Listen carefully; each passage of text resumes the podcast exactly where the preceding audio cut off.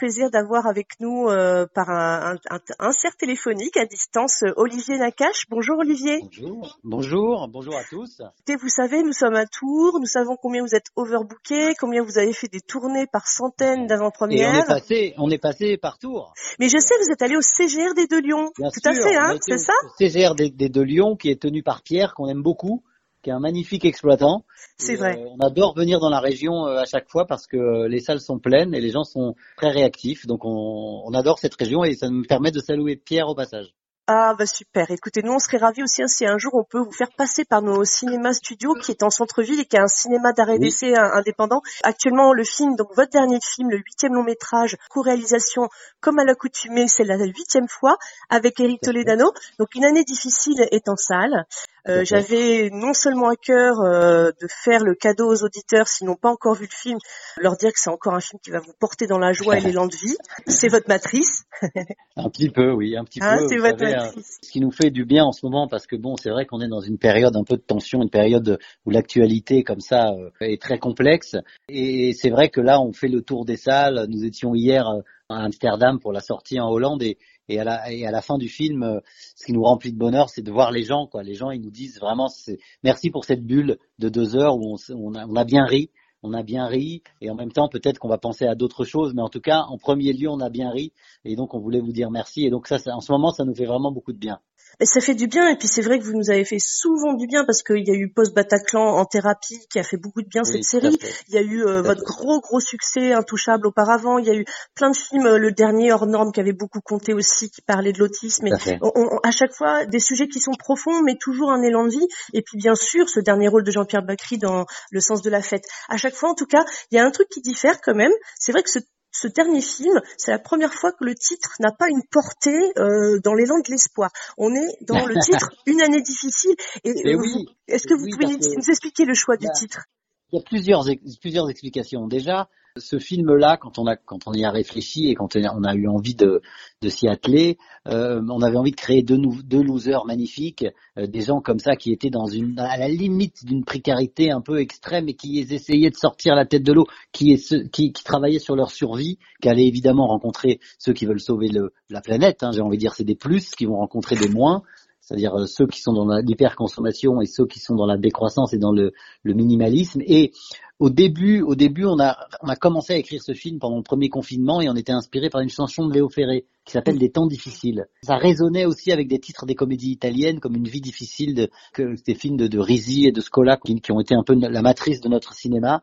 Et à un moment donné, on a commencé à, parce qu'on travaille beaucoup avec des documentalistes, on quand on fait des films, et à un moment donné, il y en a une qui nous a ramené euh, un discours de, de Giscard qui disait une année difficile. Et ils lui ont dit, mais est-ce que tu peux aller chercher pour voir si par hasard d'autres présidents l'auraient pas dit?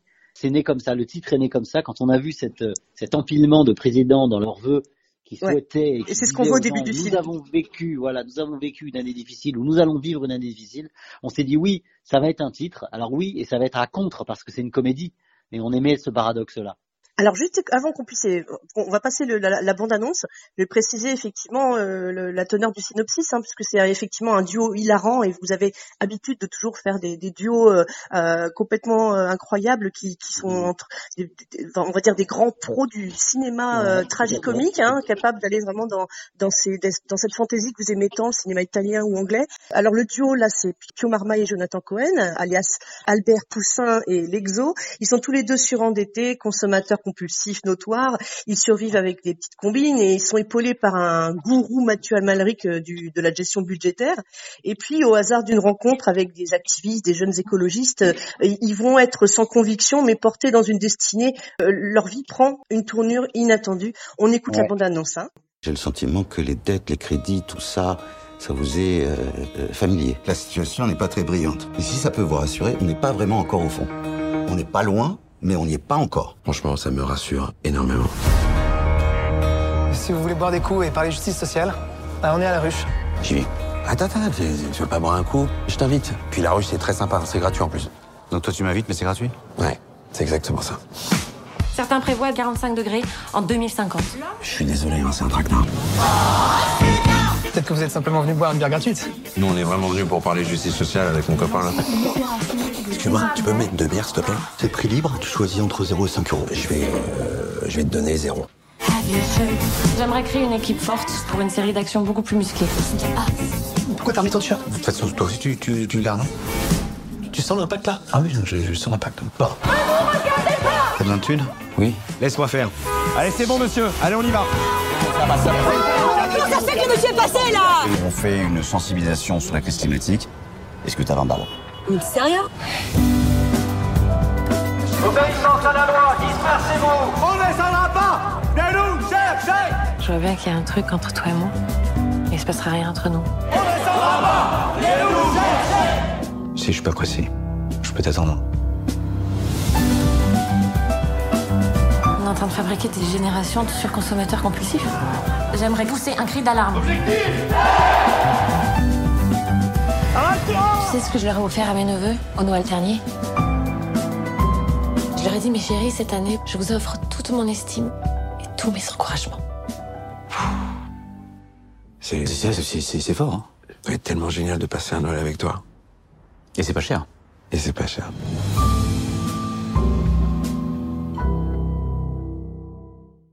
Super. Ah super, c'est magnifique mon annonce, j'ai adoré. Bien, de retour euh, avec vous, Olivier Nakache, on l'entend bien dans la bande-annonce, ce qui fait aussi la, la grande force de votre duo avec Eric Toledano, qui date, il date quasiment d'il y a 30 ans. Je crois que vous êtes rencontrés en 1995. Ce qui fait toujours cette force, c'est la force des dialogues, les mots. Euh, on peut être incisif dans l'humour et de la tendresse. C'est toujours cette chose-là qui nous porte, qui, qui fait aller loin, quoi. Je me dis aussi que vous avez un, une sacrée propension à trouver des purs castings. Je sais que vous avez lancé des, des- des mecs euh, surdoués du stand-up de l'humour à l'époque de Debouze et, et Gad Elmaleh. Vous avez été, vous êtes allé dégoter euh, Jean-Paul Rouve des Robins des Bois et Omar Sy. C'est tous ces mecs-là qui ont fait des carrières euh, incroyables. Et Pio Marmaille, là, vous l'avez repris depuis la série en thérapie. Là, on a quand même ces, ces nouveaux euh, personnages, Jonathan Cohen, Noémie Merlan. On sait que Ouais. Noémie Merlan excelle dans le dramatique et dans le comique, on l'a vu dans L'innocent de Louis Garrel. Mais alors, euh, je me dis, tiens, Jonathan Cohen, j'aimerais qu'on parle un peu de lui, hein, on n'aura pas le temps de parler de tout le monde malheureusement, mais Jonathan, il a quand même un côté extrêmement touchant, son personnage. Bah, Il bien sûr, bien sûr. Ouais, ouais.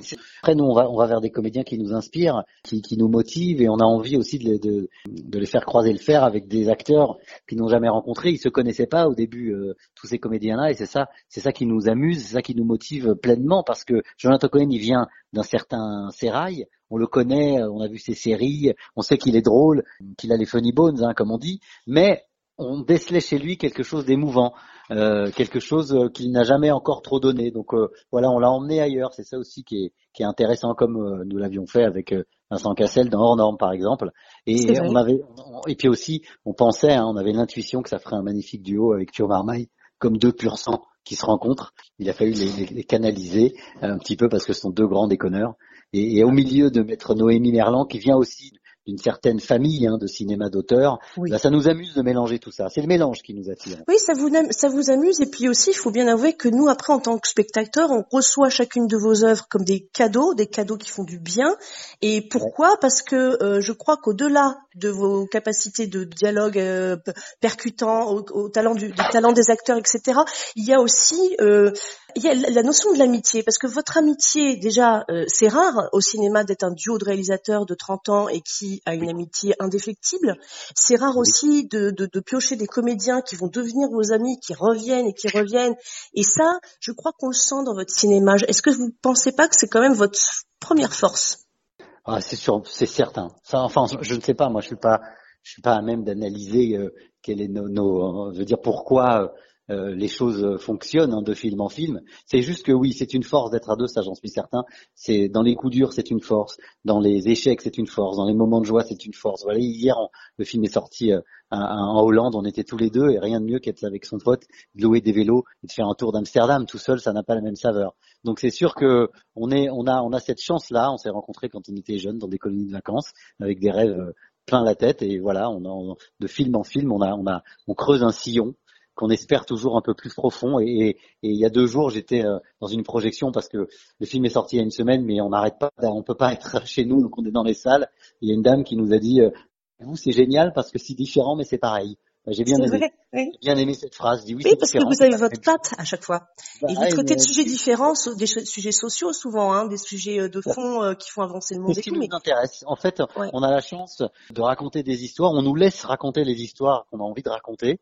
Et ça, c'est une vraie chance, hein, parce qu'on on s'estime extrêmement chanceux de pouvoir faire ce métier et de pouvoir euh, capter. le- le- on nous donne, le, le- on- si vous voulez, on est un peu des élus parce qu'on nous dit, il y a des gens qui vont venir dans une salle de cinéma pendant deux heures. Et ben, pour nous, c'est une grande responsabilité. Euh, il faut euh, les, émouvoir, les faire rire, euh, qui passent deux heures dans, une, bulle qui, soit, vraiment, je dirais pas comme, comme un parc d'attractions, mais en tout cas, il faut que ça soit quelque chose qui soit marquant, pas tiède en tout cas. Et c'est ça qui est, en fait, dans une année difficile, ce qui est très flagrant, c'est qu'on sent qu'il y a une profondeur en sens caché et que finalement, tout ce militantisme, cet activisme, par moment, vous vous, vous en moquez tout en le soutenant, tout en, en se moquant du consumérisme et vous vous moquez de ça aussi, mais d'autre côté, vous- on les comprend. Et, et il y a cette espèce de pont qui se crée entre ces extrêmes qui fait qu'en fait, à chaque fois, comme dans tous vos autres films, finalement, c'est le lien de l'élan de solidarité qui se réunit. À un moment donné, tout ça, c'est possible, quoi. C'est ça, hein. Oui, vous savez, vous savez, on, on, on se moque pas. Si vous voulez, si, si on se moque de quelqu'un, c'est de nous-mêmes, parce que nous-mêmes, on est un peu dans chacun des personnages. On est Ouais, vous essayez, mais vous n'êtes pas parfait, comme tout le monde. Voilà, exactement. C'est de la c'est complexe, c'est paradoxal. Comme un appartement vide, il peut porter plusieurs histoires. Il peut Oui. porter l'histoire d'un gars qui s'est fait saisir ses meubles parce qu'il n'arrive pas à sortir la tête de l'eau et il est surendetté. Ou il peut porter l'histoire que c'est une, une, une militante qui veut essayer de vivre mieux avec moins, qui prône Oui. la décroissance. Et elle, elle vit dans un, un appartement qui est quand même plutôt très grand, très spacieux. On sent qu'il y a quand même un petit cachet derrière, mais elle a rien, quoi, ça, par volonté. Tout ça, tout ça aussi, on s'est rendu compte aussi que on a rencontré des, des militantes, hein, des, des, des activistes. C'est vrai que dans votre monde de cinéma euh, créé par euh, vous en duo avec Eric Tol- Toledano, euh, il y a eu euh, l'univers de la colo, qui est un truc qui vous concerne, que vous avez vécu tous les deux longtemps, longtemps, longtemps. Euh, il y a l'organisation de la fête, il y a le milieu associatif, il y a l'univers thérapeutique qui survient tout le temps.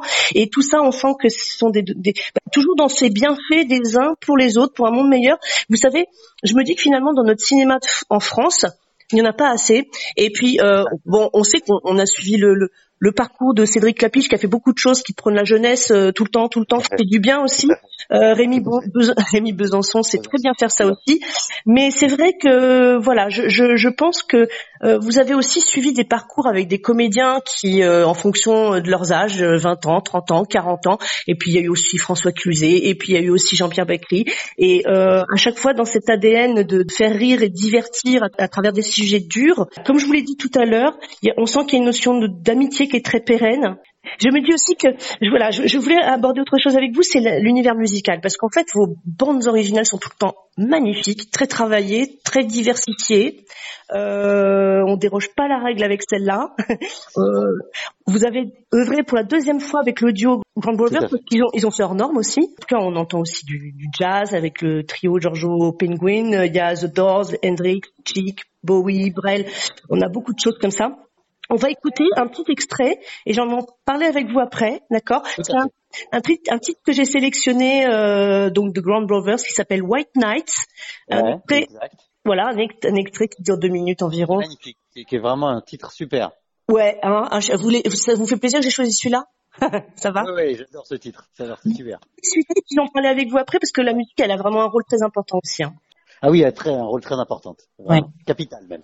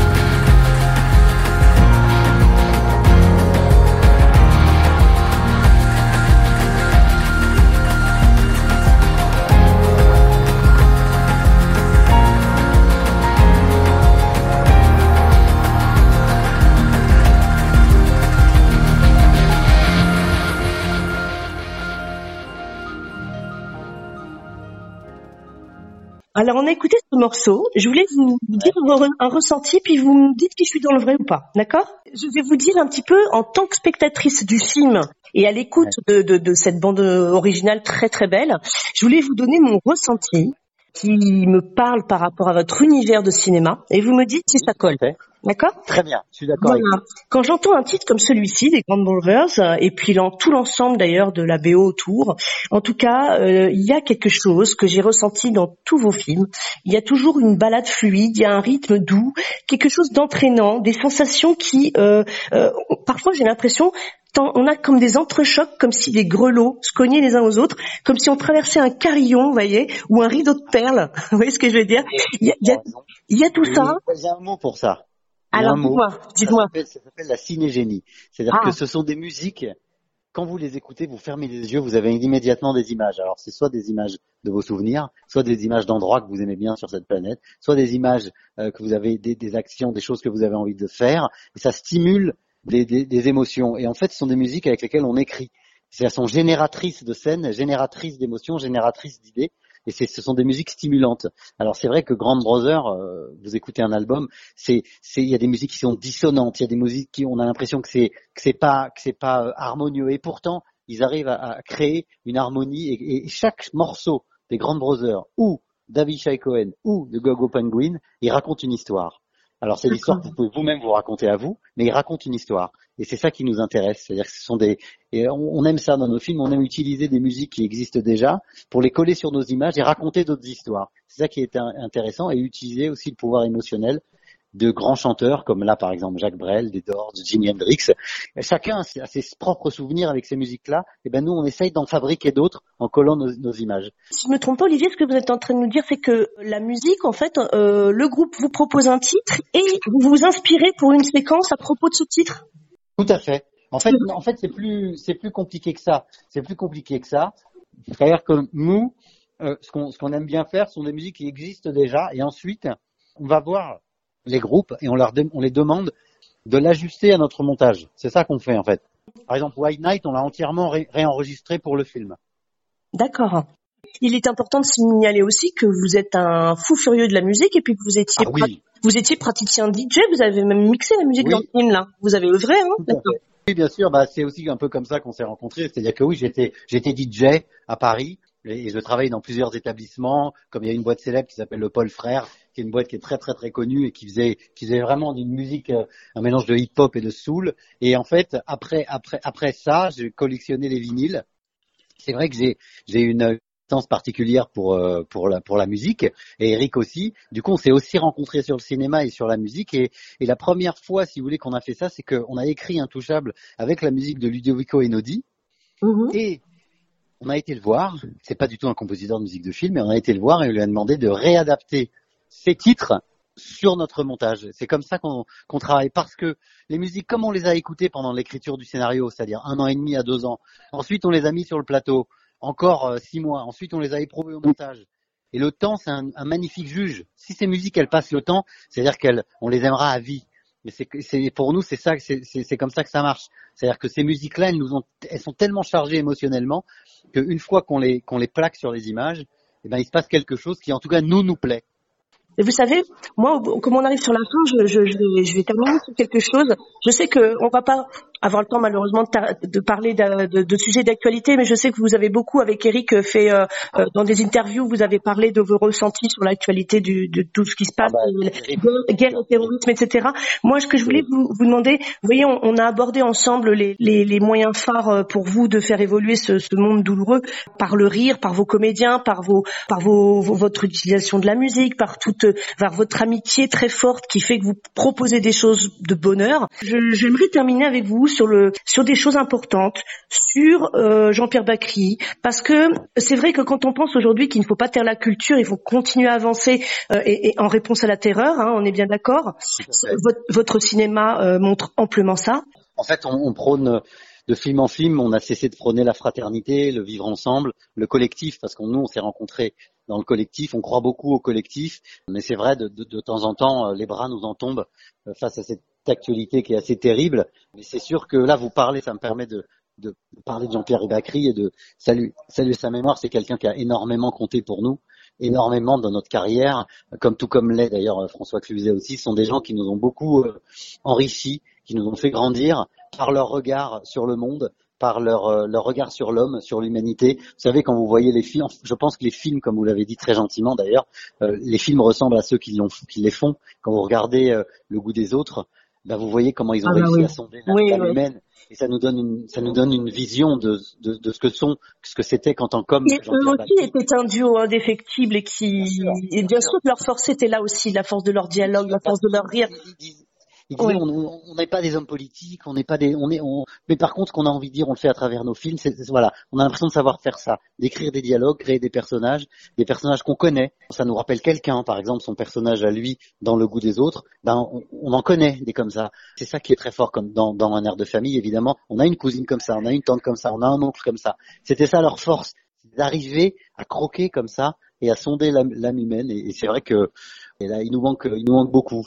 Pour moi, il portait euh, avec beaucoup de charisme et d'humilité une, une capacité à faire rire dans- en disant des choses complètement euh, incarnées et sérieuses des fois. Et c'est voilà. Et, et vous savez, si Pierre Desproges dit qu'il faut rire- disait qu'il fallait rire de tout, euh, je sais que lui euh, pensait la même chose. C'est pour ça que on va finir l'émission sur quelque chose où vous allez nous dire votre mot de la fin là-dessus. On va passer un extrait en fait que j'ai choisi qui sera court de seulement une minute. C'est un dialogue, c'était un dialogue dans le sens de la fête, le dernier rôle de Jean-Pierre Bacry dans sa vie et dans, vo- dans votre film. Donc euh, Jean-Pierre euh, parle euh, avec Vincent Macaigne cette capacité d'attention, d'écoute dans des moments compliqués, euh, de situations à gérer.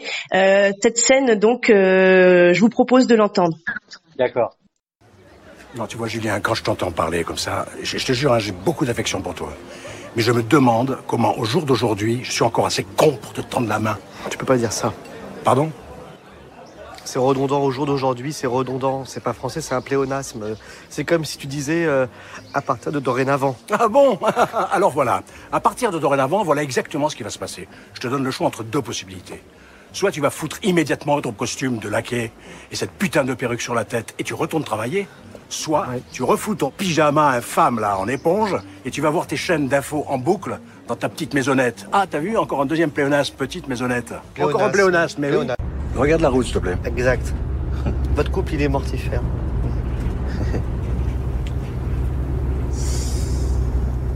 En tout cas, ça fait plaisir. hein. C'est vraiment de, ça ça m'a fait un bien de parler avec toi.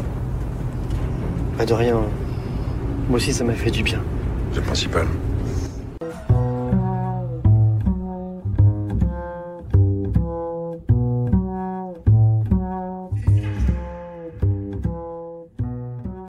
Alors, une petite citation de Jean-Pierre Bacry au moment où est sorti Le sens de la fête. hein, et c'est pour moi des mots d'une résonance absolue pour maintenant. Hein, c'est pas trop long. Je vous propose d'entendre ceci. Alors, pour moi, toute bonne comédie est politique. Si ces airs de joyeuse comédie chorale, enfin sous ces airs pardon de joyeuse comédie chorale, Le sens de la fête est un grand film sur la France, une métaphore pour consoler la France des attentats, puisque rappelons-le, hein, c'était post période d'attentats, et nous rappeler que si euh, nous sommes tous différents et parfois un peu cons, un peu bizarres, eh bien, on n'a pas le choix. On doit fonctionner tous ensemble. Voilà, j'adore cette, euh, j'adore. Eh oui, bien sûr. Bien sûr. Il, avait, il avait tout compris.